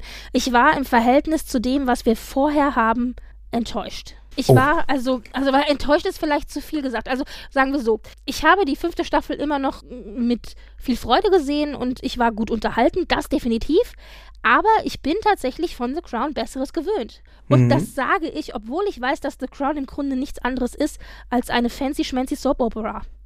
Das ist ja tatsächlich so, ja. ja, ja. Mit leicht historischem An Anstrich. Ja. Was hätte man denn dann noch machen können? Also klar, Annus Horribilis ausweiten, ja, auf, auf mindestens mal zwei Folgen. Was, was hätte man noch besser machen können, wenn es nach dir ging? Ich weiß gar nicht, ob es so sehr die Erzählung an sich war tatsächlich. Ich hätte mir tatsächlich ein bisschen mehr Stringenz gewünscht. Ich glaube, das hätte dem Ganzen gut getan. Ich hatte zwischendurch tatsächlich das Gefühl, bei der einen oder anderen Episode, dass ich da saß und mich fragte, ja, was wollen die mir jetzt eigentlich erzählen? Also wo, wo gehen wir jetzt hin mit der, mit der Story? Das war mir irgendwie so, ich, ich konnte nicht so richtig folgen manchmal und war mir nicht so richtig sicher, was für einen Punkt sie jetzt machen möchten mit diesem Teil der Geschichte, die sie erzählen. Mhm. Also das heißt einfach mehr Stringenz. Dazu äh, hätte vielleicht auch, also da hätte vielleicht auch geholfen, ich weiß nicht, verkürzen ist vielleicht schwierig. Zehn Folgen sind schon eine schöne runde Geschichte. Aber vielleicht ja, die eine oder andere Nebenstory vielleicht noch ein bisschen straffen oder so. Es ist schwierig jetzt im Nachhinein zu sagen, was man da hätte besser machen können. Ich war auch ehrlich gesagt kein so großer Freund von den Geschichten, die sich außerhalb der eigentlichen Royals befanden. Also zum Beispiel Momo und auch Ipatiev Haus hätte ich nicht unbedingt gebraucht. Ich meine, ich verstehe, warum sie da sind. Und ja. ich verstehe auch, warum Leute zum Beispiel von Momo so begeistert sind. Ich habe ganz oft gehört von ganz vielen, die die Staffel gesehen haben und gesagt haben, Momo ist ihre absolute Lieblingsfolge. Sie fanden das großartig. Mhm. Ich weiß nicht, ob es meine Lieblingsfolge ist, aber ich finde, es ist eine tolle, also für mich war es auch eine tolle Folge. Einfach. Tatsächlich, ja. Das, was sie zeigen sollte, das hat sie definitiv gemacht. Auch anhand dieses einen Schicksals. Es hat natürlich auch nochmal ein ganz anderes Licht auf die Royals geworfen und auf den Standesdünkel, den sie auch haben. Oh ja? Aber ich weiß nicht. Ich weiß nicht, ich, also mich hat das halt so rausgerissen aus der eigentlichen Erzählung dieser, äh, die, die sich um die Royals treten. Ja. Vielleicht ist es das, was mich so ein bisschen gestört hat. Hm. Ja, es hat ein bisschen mehr meandert, diese Staffel. Man merkt ja vielleicht nicht so ganz genau, worum, was sie jetzt so erzählen wollen. Ne? Sie haben viel erzählt, aber es war nicht alles so unbedingt so zusammenhängend. Den Schauspielern kann man auf gar keinen Fall die Schuld geben, denn die fand ich tatsächlich durch die Bank weg wirklich gut. Die haben mir ja. durch die Bank weg gut gefallen. Ja, nee, ich würde auch sagen, es ist das, es ist das Writing, wo es schon mal besser war in der Vergangenheit, ja. Das würde ich auch sagen, oder auch die Inszenierung. Hier die eine Folge, wo da es dann tatsächlich zu dem Interview kommt, beispielsweise. Mhm. Und das wird ja die ganze Zeit schon parallel so erzählt. Guy Fawkes, ja, Guy Fawkes Day mhm, ja, wird so ja. schon von vornherein so als Parallele da so reingesetzt. Dianas Interview ist quasi auch eines von den Dynamitfässern unter den Houses of Parliament. Ja, und dann machen sie es aber, als der Bashir da abends als Telefontechniker dahin fährt, um das Interview wirklich zu führen, schneiden sie da parallel noch so eine Schulstunde rein, wo dann nochmal erklärt wird, was der Guy Fawkes Day ist und warum das so ein Hochverrat an der Krone ist. Und habe ich gedacht, ja, das hätte ich nicht gebraucht. Das ist, das ist auch zu unsubtil einfach. Das wusste ich schon von Anfang an der Folge, dass ihr diese Parallele ziehen wollt. Und ich bin auch irgendwie jetzt in Minute 30 nicht von der Treppe gefallen und am Kopf gelandet, dass ihr mir das so erklären müsst, ja. dass das jetzt das sein soll. Und äh, fand, fand ich von der Inszenierung her ungeschickt. Und da hätte ich mir ein bisschen mehr Vertrauen gewünscht, auch in das interpretatorische Geschick der Zusehenden. Ja? Ich glaube auch, dass tatsächlich die, das Publikum hier unterschätzt wurde öfters mal. Ja. Gerade auch in mhm. dieser fünften, fünften Staffel, ja. Das glaube ich auch. Genauso wie diese ständige Diskussion darum, ist es, wie historisch korrekt ist es oder ist es nicht. Da wurde ja, habe ich ja gesagt, diese Diskussion, die wir davor hatten, führte ja dazu, dass dann vor den Trailer, der gezeigt wurde von Netflix, eine Warnung gesetzt wurde mit, diese Ereignisse sind inspiriert von, um extra nochmal klarzumachen, dass es eben nicht historisch korrekt ist. Ja. Und dann dachte ich mir auch so, Leute, also bitte, das wissen ja, wir, aber gut. Was hältst du denn von dem, was rund um Judy Dench sich vor der Ausstrahlung ereignet hat? äh, die ja gefordert hatte. Ach so, die gefordert hatte. Ja, aber das war ja, also Jodie Dench hatte ja gefordert, dass eben ein Disclaimer vorgesetzt wird, in dem gesagt wird, das ist nicht historisch korrekt, sondern das war doch ja, aber ich glaube auch so, ja, ich, für, für sie hing das, glaube ich, auch zusammen mit dem Tod der Queen, dass sie sagte, ja, jetzt müssen wir ganz besonders respektvoll sein und auch äh, können jetzt nicht so eine Staffel einfach nur zeigen, ohne da vor jede Folge einen kommentierenden und ehrerbietenden Disclaimer zu schrauben. Und da hat sich ausgerechnet Judy Dench für sehr stark gemacht. Ja. Fand ich spannend. Ich fand es auch überraschend tatsächlich. Ich hatte sie anders eingeschätzt, aber offensichtlich kam da irgendwie, keine Ahnung, der alte Royalist in ihr durch. Ich weiß es nicht. Ja. ich meine, sie ist ja jetzt auch nicht mehr das jüngste Semester. Aber der Kompromiss, der dann eingegangen wurde, den Netflix daraufhin ja auch eingegangen ist, war eben vor den Trailer diese, diese Warnung zu setzen mit inspiriert von. Das war ja beim ersten Ausstrahlen des Trailers noch gar nicht da. Dann kam die hm. ganze Geschichte mit Judy Dench. Also Judy Dench war ja nicht nur die einzige, die das gefordert hat, sondern sie war halt nur die prominenteste, die das gefordert hat. Und danach hat dann Netflix eben dieses, diesen Disclaimer davor gestellt. Ja. Ich denke mir halt, das Publikum weiß das. Ich weiß auch immer nicht, ob ich vielleicht einfach zu viel von dem Publikum erwarte.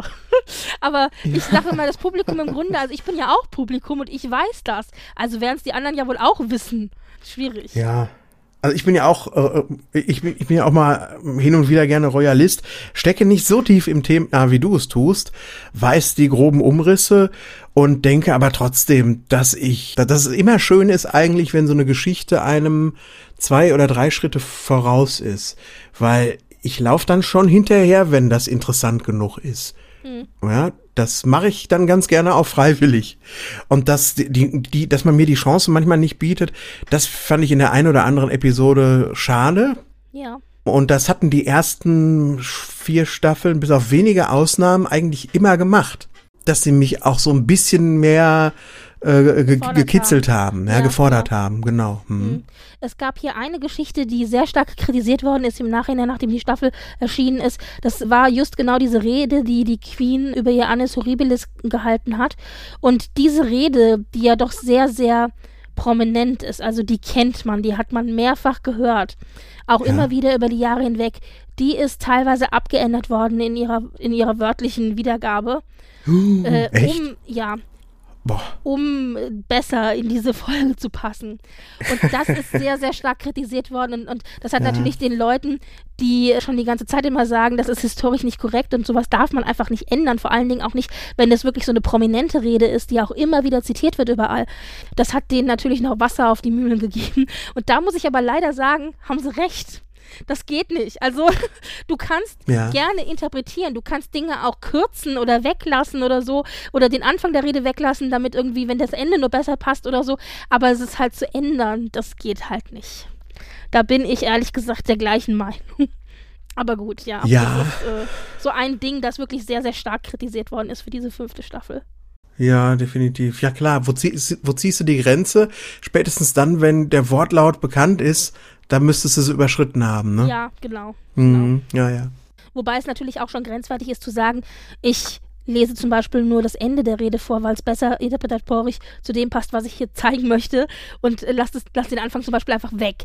Auch das ist schon shady, aber immerhin ist es nicht geändert. Ja. ja. Genau, oder du, oder du fadest aus, nachdem sie die Rede angesetzt hat. Zum Beispiel. Weil man genau. kann sich ja auch dann schon denken, was dann kommt, ne? Ja, ja, ja. Ach, Hätten sie uns doch mal gelassen, Britt Marie. Ja, ja wir, wir, wir, sind sowieso die besseren Drehbuchschreiber. Das sage ich seit Natürlich. Jahren. wir sitzen hier wie Fußballfans zu Hause mit unserem Bier und erzählen, wie die das bei The Crown alles besser machen sollen. besser, ne? genau, ja. Na klar. Aber so grundsätzlich, also jetzt vom royalen Standpunkt aus, finde ich, wie immer grundsätzlich gut gelungen. Ich habe es schon gesagt, wenn man diverse Szenen sich nebeneinander anguckt, auch zum Beispiel Kostüm, Make-up, Maske, Haare etc., aber Kostüm vor allen Dingen auch. Es gibt ja auch diese eine Szene, wo Diana in ihrem, wie sagt es, in ihrem Rachekleid auftaucht, also in diesem schulterfreien kurzen Kleid, das sie da trägt, dieses eine schwarze, ähm, ja. dem dann bekannt wurde, dass sie sich halt trennen Und äh, dann sah sie natürlich hinterher beim nächsten Auftritt ganz großartig aus, so nach dem Motto, guck, was du verlierst. ja, und oh, das ja. natürlich auch gerade immer mit Camilla, die ja dann auch als Rottweiler in der, in der Presse dann natürlich auch ähm, bezeichnet wurde. Also es war halt natürlich auch echt, echt fies. Ja, Man hat schäbig. ja dann, ja. ja, genau. Man hat ja dann auch eine Szene gehabt in der Serie, wo dann Charles ja so ein, so ein Fixer engagiert hat, äh, der ja dann auch massiv, was man ja später dann auch gesehen hat, der ja dann auch massiv für Camillas Image, Outfit und so weiter verantwortlich war. Die hat ja dann später immer so ihre Haare so zurechtgefüllt gekriegt, dass sie immer so ganz weiche Wellen und so hatten. Ich weiß nicht, ob du dich da noch dran erinnerst. Das war ganz prominent an der Hochzeit, wo sie ja eben so diese ganz weiche Föhnfrisur hatte, damit es alles weicher aussieht und sie eben nicht diese scharfen, harten Kanten hat und so. Also es war, ja, ah, solche Dinge. Ja, toll. Ja, hätte mir eigentlich auffallen müssen. Ich bin ja zumindest in den anderen Podcasts immer als der Frisurenbewerter äh, bekannt. Nee, habe ich nicht, habe ich nicht ich glaube, so gesehen. das wird tatsächlich eine Rolle spielen dann jetzt in der, in der sechsten Staffel. Ich denke mal, sie werden wahrscheinlich Charles und Camillas Hochzeit zeigen. Ja. Dianas Tod weiß ich nicht, ob sie da tatsächlich nochmal eine Folge drüber machen, weil es ja schon erwähnt worden ist. Es könnte sein. Dann wird es aber auf jeden Fall, denke ich, darum gehen, wie das Image von Camilla sich geändert und verbessert hat. Dann um die Hochzeit von Charles und Camilla sozusagen als letzter großer Triumph. Also mhm. so hätte es eigentlich immer sein können, wenn ihr euch nicht eingemischt hättet. Und äh, dann am Ende wahrscheinlich noch das Jubiläum der Queen und dann ist gut. Ja. würde ich vermuten. William und Kate werden wahrscheinlich auch nochmal angerissen. Harry weiß ich gar nicht, ob da so viel ähm, Augenmerk drauf gelegt wird. Harry und Meghan werden keine Rolle spielen, gehe ich davon aus. Ich denke auch nicht, nee. Ich, aber Kate ist ja, glaube ich, schon gecastet, genau, ne? Genau, also Kate und genau, also Kate und William werden auf jeden Fall gezeigt werden. Ob ihre Hochzeit gezeigt wird, weiß ich nicht. Aber es ja. wird so diese ganze Waity Katie-Geschichte wird, glaube ich, ausgespielt werden. Da bin ich mir relativ Ach. sicher. Ja. Ach, schön, ja. Also es ist ja auch fies, ey, diese ganzen Vati KG, der Rottweiler und was nicht alles. Also das wird das jetzt alles wieder nach oben bringen. Aber so ist das halt, weil, weil die britische Presse ist halt wirklich grausam. Das ist. Da musst du durch, ja, da musst du durch. Ich frage mich ja, ob sie dann in der letzten Staffel, nach Staffel, äh, nach Folge 3 irgendwie dann vielleicht sogar in die Netflix-Queue den Film The Queen einfach einbauen. Na, es wäre äh, vom Universum her wird es passen. Oder? Hast du dann natürlich noch mal wieder eine andere Darstellerin, aber ähm, warum eigentlich nicht? Mhm. Dreh zu Staffel 6 übrigens wurde kurz unterbrochen, nachdem Kim verstorben ist. Ja um da Respekt dem Ganzen zu zollen. Aber was mir ganz gut gefallen hat, war ja, dass sie dann aber gesagt haben, weil Staffel 5 war ja da schon abgedreht zu dem Zeitpunkt, dass sie definitiv den Start von Staffel 5, der ja im November dann war, nicht ändern, sondern sie werden halt mhm. nur kurz eine Woche den Dreh unterbrechen von Staffel 6. Staffel 5 wird aber so gezeigt, wie es geplant war. Und da hat man auch so ein bisschen ein Rauchen aus dem Buckingham Palace gesehen, denn die Royals gucken ja offiziell alle The Crown nicht. Und das ist ja auch immer so, dieses wird entweder ignoriert und hinter vorgehaltener Hand beschwert, aber offiziell guckt es keiner. Inoffiziell hat Camilla mal in so einem Seitensatz gesagt, dass sie The Crown eigentlich ganz gerne guckt, so alleine abends auf dem Sofa mit dem Weinchen. Ja. und, ich so, und es passt auch so schön zu Camilla. Ich glaube, die amüsiert sich da köstlich. Vielleicht jetzt nicht unbedingt über diese Staffel, wo es ja auch um sie geht, aber, äh, aber so über die restlichen anderen Dinge. Und ganz ehrlich, die weiß ja wirklich, was da hinter den Kulissen abgegangen ist. Ach, die Anne guckt das doch auch, oder? Ach, der traue ich das auch zu, natürlich. Ja, ja, ja. Ich, hat die ja. sich nicht sogar mal, hat die nicht sogar mal gesagt, ich guck das nicht und dann irgendwie drei Sätze später, also die Frisur, die, äh, ja, die da in, in, der, in der Serie hat, das äh, weiß ich auch nicht, äh, was das soll, ja? Ja, ja, ja, genau. ja, ja, genau. Aber das ist immer ganz lustig dann. Und wenn man sich dann so vor, vorstellt, dass die Royals dann da auch auf ihrem Sofa sitzen und The Crown gucken, dann ist die Welt irgendwie doch wieder in Ordnung für mich als kleinen Royalisten. Obwohl das ist, ich weiß nicht, also wenn meine Familie so viel Dreck am Stecken hätte und dann weiß ich nicht, dann sitzt man da und guckt sich das an und irgendwer holt dann die Platte mit Käsepikern dazu und dann zieht man sich das rein. Ich stelle mir das komisch vor. Ich stelle mir das total komisch vor. Es ist nicht historisch korrekt. Es ist nicht historisch korrekt. Ich ja, glaube, natürlich. mehr so wirklich als Soap-Opera dann, ja. Ja, ja, okay. Ja, aber auf jeden Fall gute Unterhaltung kann man, kann man nur sagen. Und ich freue mich auch auf Staffel 6. Und ich glaube, da geht's auch qualitativ wieder bergauf, habe ich so das Gefühl. Ja, ein letztes Hurra dann, bevor die Serie ja. zu Ende geht, genau. Ja, wunderbar. Lieber Sebastian, schön. Das war doch, das war schön. Das war einmal schön Staffel 5 durchgehechelt und durch, durchinterpretiert. Ja, ein großer Spaß. Vielen Dank für die Einladung, Britt-Marie. Ja, sehr, sehr gerne. Und wie gesagt, wenn ihr mehr von Sebastian hören möchtet, wenn dann aber zu anderen Themen, dann schaut einmal in unsere Shownotes. Da habe ich alle Links reingepackt von den Podcasts, die Sebastian sonst noch so macht. Und ja, vielleicht tauchst du auch irgendwann mal spontan nochmal hier auf. Mal gucken. Oh, es wäre mir ein königliches Fest. sehr schön. Dann macht's gut. Tschüss. Ja, tschüss.